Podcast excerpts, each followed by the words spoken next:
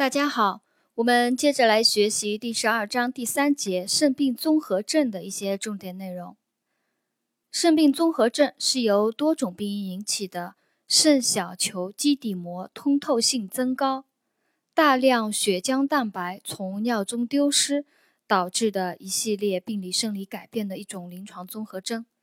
它的临床特征为大量蛋白尿、低半低蛋白血症。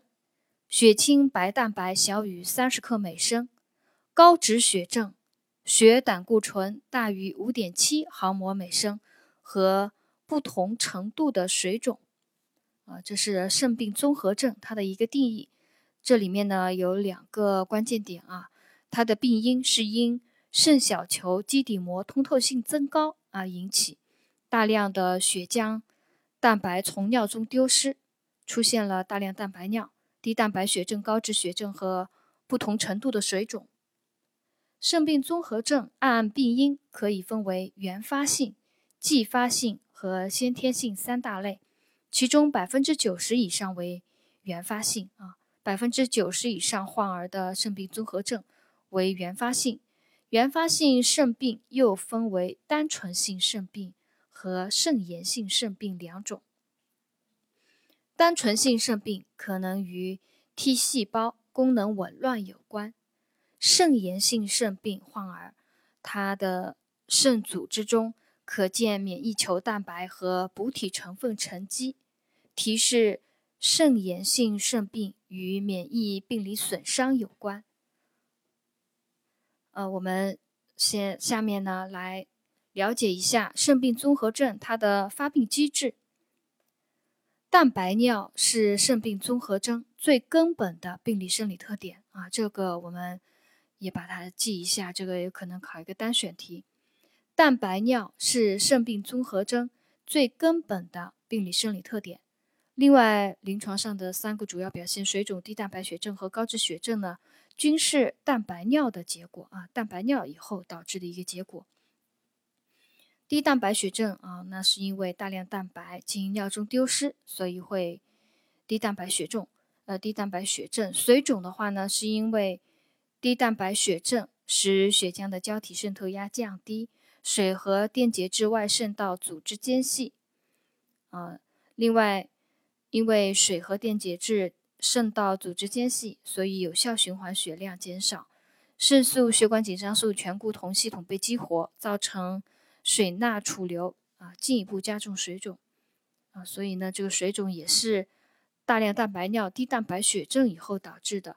高脂血症呢，是由于低蛋白血症以后，肝脏合成脂蛋白增加啊，进行一个补偿吧啊，所以呢，会有出现高脂血症。我们对这个肾病综合症的发病机制了解一下，加强印象。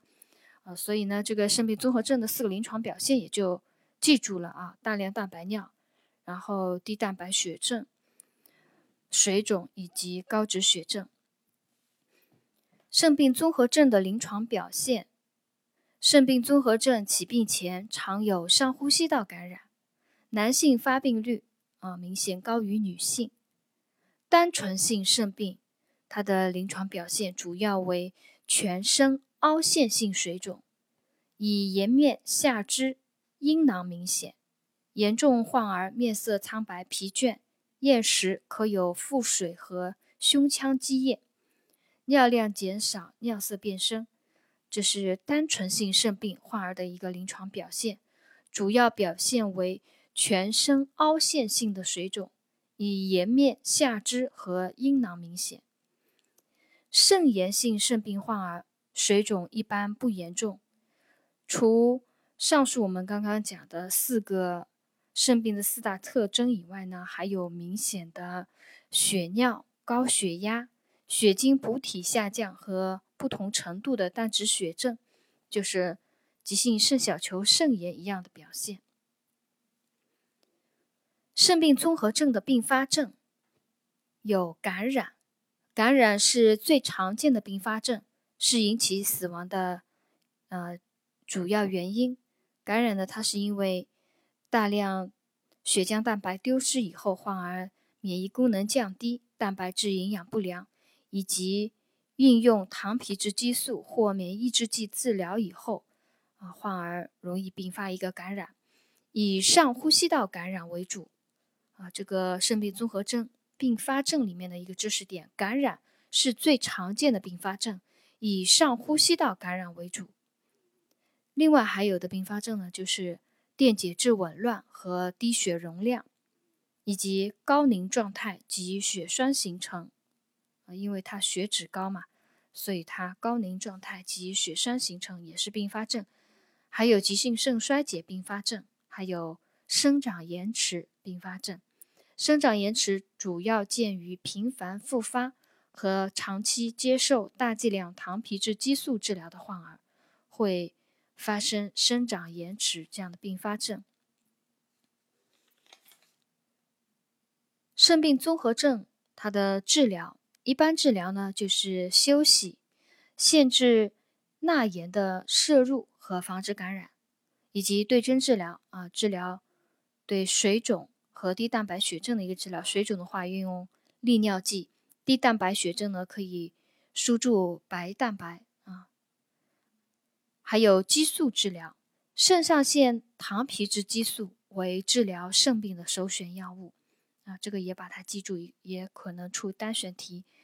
肾上腺糖皮质激素为治疗肾病的首选药物。激素治疗的结果判断啊，有一共有六个。激素治疗的疗效的判断一共有六个。第一个就是激素敏感，是经正规的激素治疗以后，尿蛋白转阴，水肿消退啊，这是激素敏感。第二个激素部分敏感，水肿消退了。但尿蛋白仍在一个加到两个加，就叫部分激素敏感。还有激素耐药啊，激素耐药那就是没激素治疗没有效果了，激素耐药。第四个是激素依赖，就是泼尼松治疗啊，激素治疗以后尿蛋白转阴，但是停药或减量，在两周内复发的，就叫激素依赖啊。第五个是复发或反复。尿蛋白转阴，停用激素治疗四周以上，又出现尿蛋白了，那就是复发啊。我们刚刚讲的激素依赖是停药或减药，啊减量两周以内复发叫激素依赖。如果是四周以上又出现了尿蛋白大于等于两个加的，就为复发。频发第六种结果是频复发或频反复。是半年内复发或反复大于等于两次的，一年内大于等于三次的，就称为频复发或频反复。啊，我们把激素疗效判断六个结果再来回顾一下。第一个是激素敏感，第二个是激素部分敏感。啊，激素敏感就是尿蛋白转移水肿消退，部分敏感呢就是水肿消退了，但仍有蛋白尿。激素耐药呢，啊就不讲了。激素耐药大家知道。第四个还有激素依赖啊，尿蛋白转阴，但是停药减量，两周内复发叫激素依赖。复发第五种复发或反复啊，复发或反复是尿蛋白转阴，停用激素四周以上，尿蛋白又出现大于等于两个加，是复发或反复。第六种频复发或频反复是半年内复发或反复大于等于两次，或一年内大于等于三次。呃，就叫频复发或频反复。第四个治疗就是免疫抑制剂治疗，适用于激素耐药、激素依赖及频复发或频反复的病例，选用的是环磷酰胺或者苯丁酸代谢或者环孢素等，啊，进行免疫制剂治疗。肾病综合症的护理措施。呃，患者如果有严重的水肿和高血压，呃，可卧床休息。此外，呃，除此除这个两个以外呢，一般无需卧床休息啊，要适当活动。即使卧床，也要经常变换体位，防止发生血栓。腹水严重的患儿，啊，因为有可能出现呼吸困难，可采取半卧位。对于营养的管理。如果有明显的水肿或高血压的，短时期内限制钠盐的摄入，一般供盐在一到两克每天，病情缓解以后，不必继续限盐，因为患儿水肿是低蛋白血症引起。如果过分限制盐的摄入，啊，可能会造成低钠血症及食欲下降。蛋白质的摄入应该控制在每天一点五到两克每千克左右，给优质的蛋白，啊，如那个乳、蛋、禽、牛肉等为宜，啊，给优质的蛋白。鱼蛋白摄入过量会造成肾小球高滤过，导致细胞功能受损。啊，我们这个也了解一下。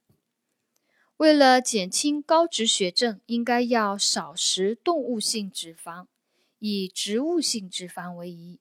啊，以植物性脂肪为宜，同时要补充各种维生素和钙剂。啊，因为呃，应用糖肾上腺糖皮质激素治疗，可能会导致骨质疏松或手足处诺症。啊，所以要补充维生素 D 及钙剂。呃，在药物的观察及那个药物使用疗效及副作用的观察里面呢，有一些要点啊。运用激素治疗的要呃观察有无出现高血压、库欣综合症、消化性溃疡、骨质疏松等这些不良反应。补充维生素 D 和钙剂，防止发生骨质疏松或手足处诺症。应用利尿剂的要注意观察尿量和血压啊，防止发生低血容量性休克和静脉血栓。因为本患儿本身有高脂血症，如果过分利尿啊，血容量降低的话，容易发生静脉血栓。